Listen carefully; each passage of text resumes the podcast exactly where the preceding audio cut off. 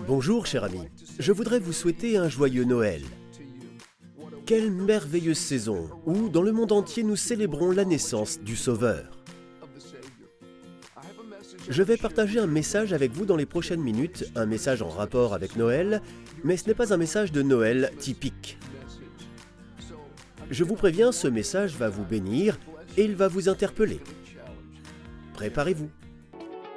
Bonjour, je suis Bélez Conley. Dieu vous voit, il vous aime, et peu importe ce à quoi vous faites face, il a les réponses. Comme je l'ai dit, c'est la période de Noël, et oh combien nous aimons Noël. Ici, dans mon pays, aux États-Unis, traditionnellement, nous célébrons Noël en nous offrant des cadeaux les uns aux autres. Cela découle de la reconnaissance du cadeau originel qui a été offert, à savoir le Fils de Dieu. Jean 3,16 dit Dieu a tant aimé le monde qu'il a donné. Il a tant aimé le monde qu'il a donné son Fils unique afin que quiconque croit en lui ne périsse pas, mais ait la vie éternelle. La vie éternelle. Dieu a donné son Fils, mais il ne l'a pas donné pour que Jésus vienne assister à un dîner, à un festin. Il a donné son Fils au monde, j'y pense souvent. Jésus a existé avec un Père dans l'éternité passée.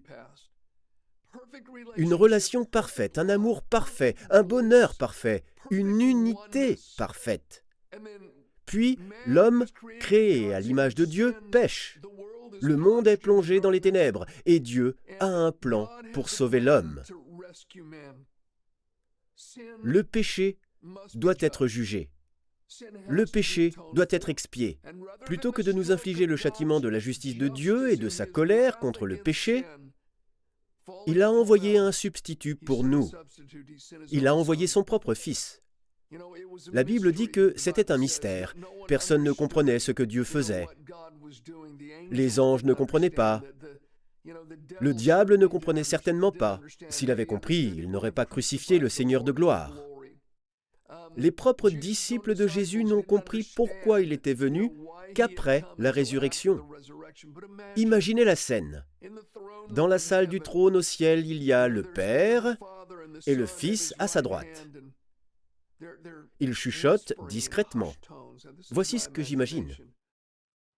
Je vois un long couloir menant à la salle du trône. Des anges sont postés de chaque côté tout au long du chemin. Quelque chose est différent aujourd'hui. Quelque chose est différent en cet instant, quelque chose qu'ils n'ont jamais ressenti auparavant.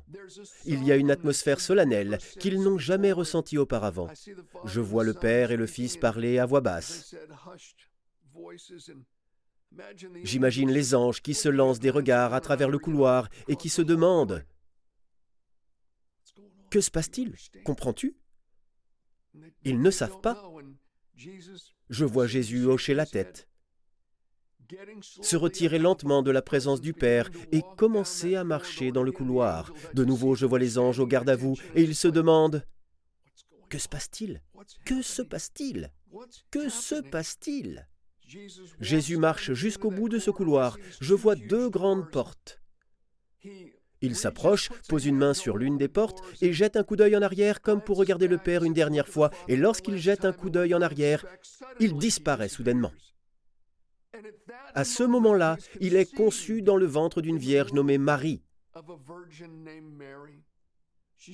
Elle vient de recevoir la visite de l'ange Gabriel. Il lui dit, Tu vas mettre au monde le Fils du Très-Haut. Et elle répond, Que ta parole s'accomplisse pour moi. À ce moment-là, Jésus, qui était au ciel, qui préexistait avec le Père, est soudainement conçu dans son ventre. Il finit par naître sous la forme d'un bébé humain. Il est entièrement Dieu, mais il est aussi entièrement homme. Il n'est pas né dans un palais de riches et d'hommes influents. Il est né dans une étable. Certains disent qu'il s'agissait d'une sorte de grotte, une grotte naturelle ou quelque chose de creusé dans la roche ou un endroit où l'on gardait les animaux. À sa naissance, il a été déposé dans une mangeoire. Il a été élevé par ce pauvre charpentier et sa mère dans l'obscurité. Il a grandi à Nazareth. C'était comme, nous le disons ici, l'autre côté des rails. Dieu a donné son Fils parce qu'il nous a tant aimés. Pensez à ce à quoi il l'a donné, à qui il l'a donné. Jésus est venu dans ce monde brisé et pécheur comme l'un d'entre nous. Puis il a été pris par des mains cruelles, par des mains méchantes, par des mains jalouses, soumis à un faux procès, battu sans pitié et crucifié. Là, sur la croix, suspendu entre le ciel et la terre, Dieu a fait retomber le péché du monde sur son propre Fils. Son jugement, sa colère contre notre péché a été déposé sur Jésus. Il est mort sous le poids de nos péchés. Après trois jours et trois nuits, les exigences de la justice éternelle ont été satisfaites et Dieu a ressuscité Jésus d'entre les morts. Nous ne comprendrons jamais pleinement même pas dans l'éternité, nous ne comprendrons jamais pleinement la profondeur à laquelle Christ est allé pour nous racheter.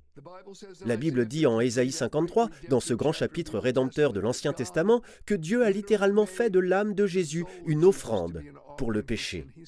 Son âme est devenue une offrande pour nos péchés. Jésus a parlé de Jonas. De même que Jonas fut trois jours et trois nuits dans le ventre d'un grand poisson, de même le Fils de l'homme sera trois jours et trois nuits dans la terre. Nous ne saurons jamais complètement ce qui s'est passé, et nous ne connaîtrons jamais vraiment le poids et la plénitude de ce que Christ a fait pour nous. Dieu a tant aimé le monde qu'il a donné son Fils. Je voudrais vous lire un passage en Romains 5, 6. Je veux que vous y réfléchissiez. Romains 5, 6 à 8. En effet, lorsque nous étions encore sans force, Christ est mort pour des pécheurs au moment fixé. À peine mourrait-on pour un juste, peut-être accepterait-on de mourir pour quelqu'un de bien. Mais voici comment Dieu prouve son amour envers nous. Alors que nous étions encore des pécheurs, Christ est mort pour nous. Verset 10. En effet, si nous avons été réconciliés avec Dieu grâce à la mort de son Fils lorsque nous étions ses ennemis, nous serons à bien plus forte raison sauvés par sa vie maintenant que nous sommes réconciliés. Réfléchissez à ceci. Lorsque nous étions sans force, au moment fixé, Christ est mort pour les pécheurs. Nous étions sans force et nous étions pécheurs. Nous n'étions pas comme Dieu. Nous étions sans force. Nous n'avions pas la force de nous racheter. Nous n'avions pas la force de régler le problème. Nous n'avions pas la force de nous purifier. Nous étions incapables de redevenir comme Dieu. Nous étions devenus pécheurs. Lorsque nous étions pécheurs et que nous n'avions pas la force de nous racheter, de nous relever, de nous réparer, Christ est mort pour nous. Il est écrit que Dieu a prouvé son amour envers nous alors que nous étions encore des pécheurs. Nous étions perdus dans notre péché. Le salaire du péché est la mort. Les Écritures disent que nous sommes, par notre condition même, destinés à la colère. Christ est mort pour nous. Dieu a envoyé son Fils alors que nous étions pécheurs. Puis il est dit que nous avons été réconciliés avec Dieu grâce à la mort de son Fils lorsque nous étions ses ennemis. Pensez-y. Nous étions sans force. Nous étions pécheurs.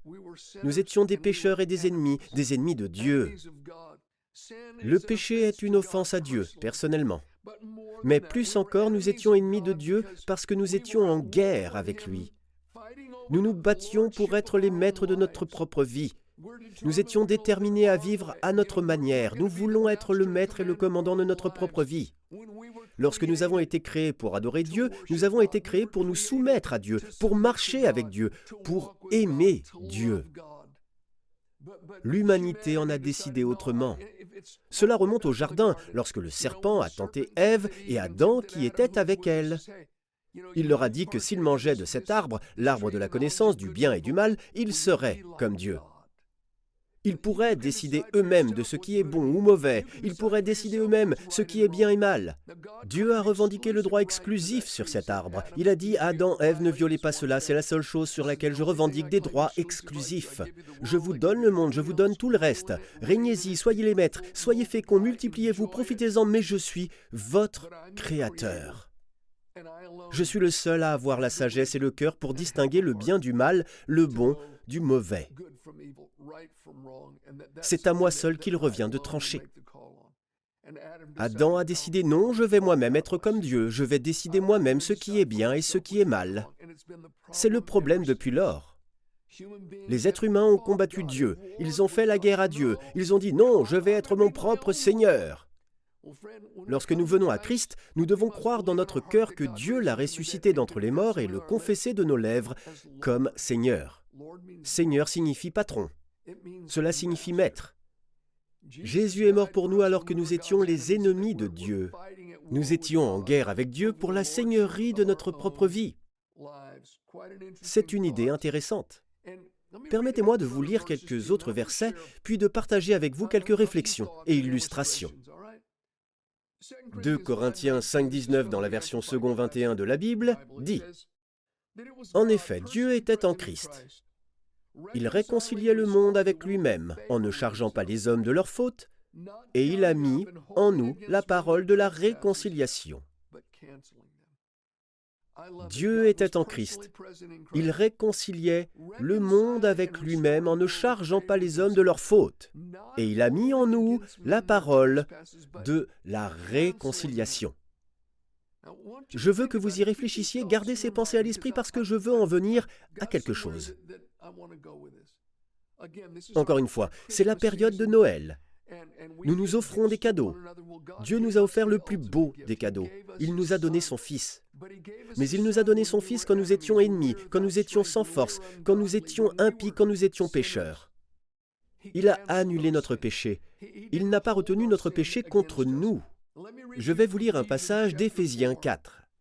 Le verset 32 dit Soyez bons et pleins de compassion les uns envers les autres. Pardonnez-vous réciproquement comme Dieu nous a pardonné en Christ. Pensez-y, Dieu nous a pardonné lorsque nous étions impies. Il nous a pardonné lorsque nous étions pécheurs. Ici, il est dit, Soyez bons et pleins de compassion, pardonnez comme Dieu nous a pardonné. Nous arrivons alors au chapitre 5 des Éphésiens, les versets suivants, les versets 1, 2.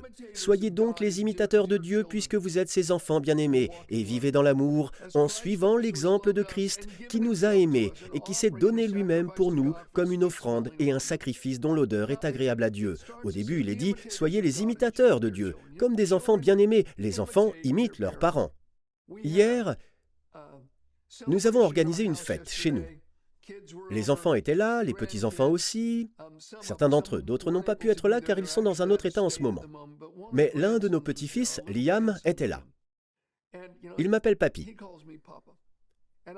Je le taquinais et il me répétait tout ce que je lui disais. Il imitait son grand-père. Les petits-enfants imitent leurs grands-parents, les enfants imitent leurs parents.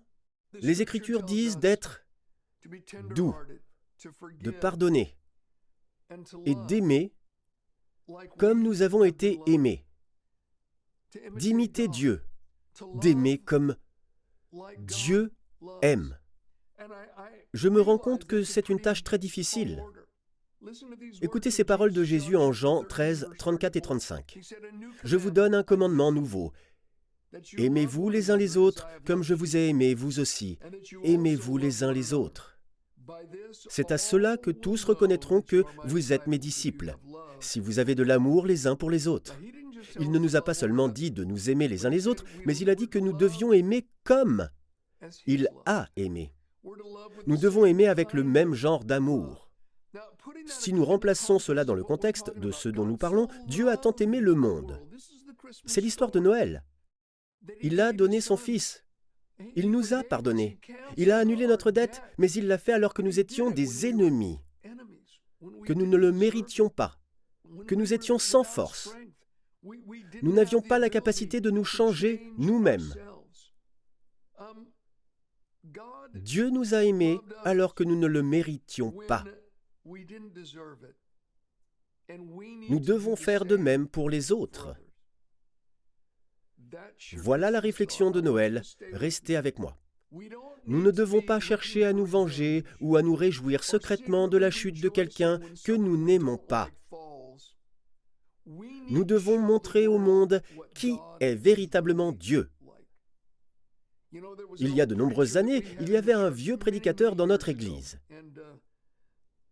Il nous a raconté une histoire qui s'était déroulée à la fin des années 1930, si je me souviens bien. Il était en Arizona. Je ne sais pas comment cela s'est passé, mais il s'est retrouvé dans une enclave apache, dans une petite région. Il y avait un village dans une zone isolée, presque en autarcie. Il a dit qu'il n'y avait même pas d'électricité. Je ne sais pas exactement comment il s'est retrouvé là, mais il a dit je ne pouvais même pas conduire ma voiture jusque-là. J'ai dû garer la voiture, puis j'ai dû marcher jusqu'à l'endroit où se trouvait ce campement d'Apache. Il a dit, je les ai trouvés. Je suis allé leur prêcher l'Évangile, mais personne ne parlait anglais, ou du moins il ne laissait pas entendre qu'ils parlaient anglais. J'ai finalement trouvé un garçon de 10 ans environ, et il était ivre. Il avait 10 ans et était ivre, mais il parlait anglais. Il est devenu mon interprète. J'ai utilisé ce garçon de 10 ans qui avait manifestement bu pour expliquer ma présence à ces personnes. En termes rudimentaires, il a dit Je leur ai partagé l'Évangile, je leur ai dit que Dieu nous aimait tellement qu'il a donné son Fils pour effacer nos péchés, qu'il nous change et fait naître en nous cette nature d'amour. J'y retournais et j'utilisais le petit garçon comme interprète. Il y est retourné pendant environ un an et leur a partagé l'Évangile. Il a partagé l'Évangile avec eux. Il a dit que c'étaient les gens les plus grossiers qu'il ait jamais rencontrés. On aurait dit qu'il faisait tout pour être désagréable avec lui. Mais il sentait que Dieu voulait qu'il soit là.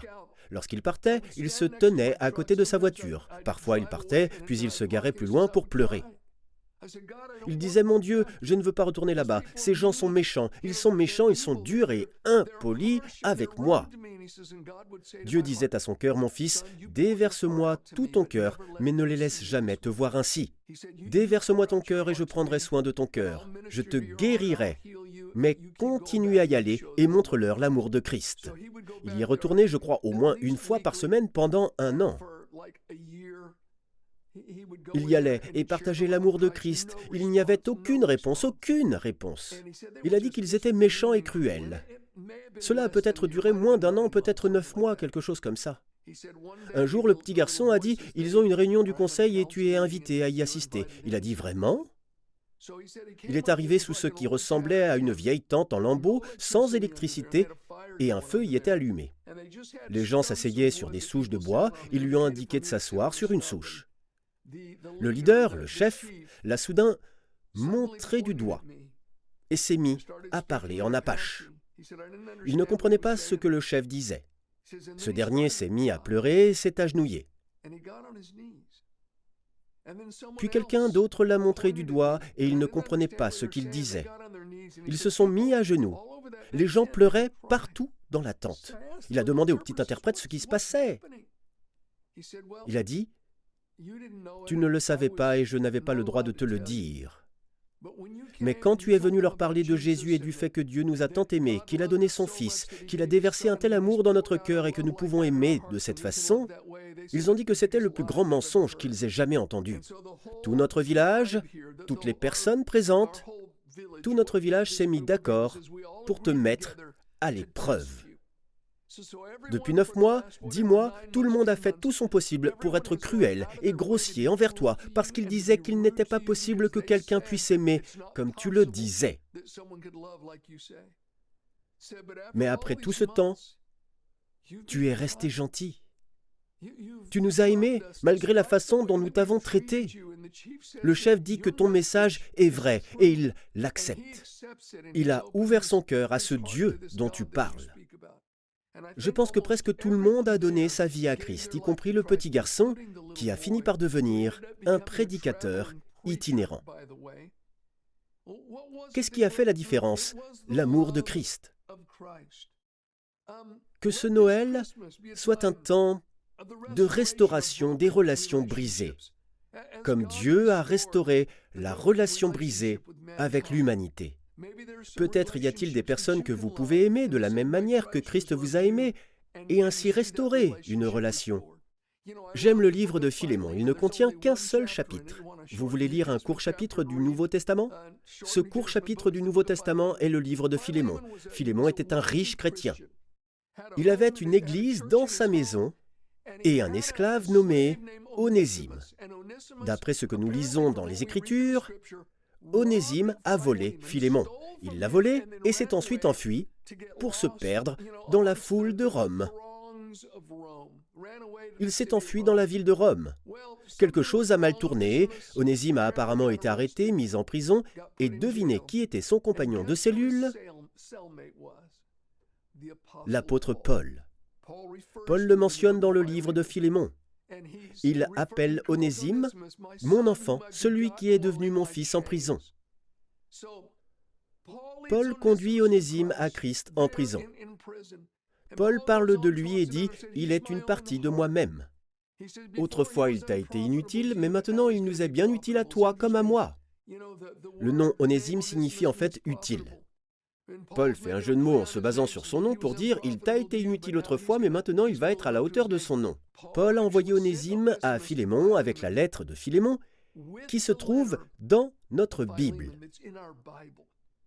Paul demandait à Philémon d'aimer comme Dieu l'aimait. Philémon, tes péchés ont été pardonnés, tu as été aimé par Dieu. Maintenant, je veux que tu étendes cet amour à Onésime. Il ne t'était pas utile avant, mais si tu l'aimes, il te sera utile. Philémon lui a pardonné et l'a aimé. Vous savez quoi? L'histoire nous dit qu'Onésime est devenu l'évêque de l'église d'Éphèse. Il a été aimé et cela l'a rendu grand. Vous aussi pouvez aimer les gens pour qu'ils deviennent grands, mon ami. J'ai été pasteur adjoint pendant quelques années dans une petite église. Le pasteur avait invité un homme très célèbre du monde du rock'n'roll à venir à l'église. Il avait accepté l'invitation, nous étions très enthousiastes. Nous avions invité toute la ville à venir et nous avions imprimé des dépliants disant qu'il allait venir partager son témoignage. Nous étions enthousiastes, plusieurs autres églises étaient impliquées. La veille de cet événement, cet homme nous appelle et nous demande, au fait, quelle est la taille de votre Église? Nous lui avons répondu, un bon dimanche, il y a probablement 120 personnes. Il a déclaré, je ne viendrai pas, vous êtes trop peu nombreux. C'est tout, il a raccroché le téléphone.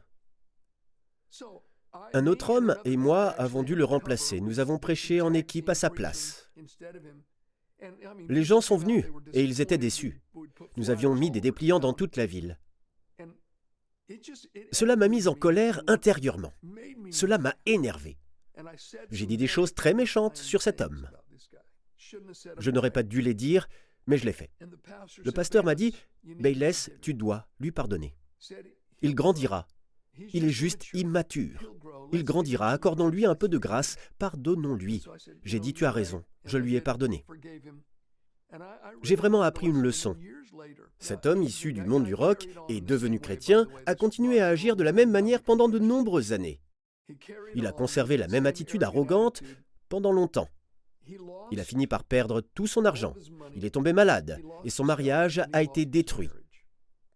Il avait touché le fond. Nous en avons tous entendu parler, c'était triste. Des années plus tard, après avoir traversé toutes ces épreuves, j'ai assisté à une réunion et il était là à faire de la musique. Il avait été restauré. Il s'était repenti, il avait changé de cœur, il a partagé quelques mots depuis l'estrade.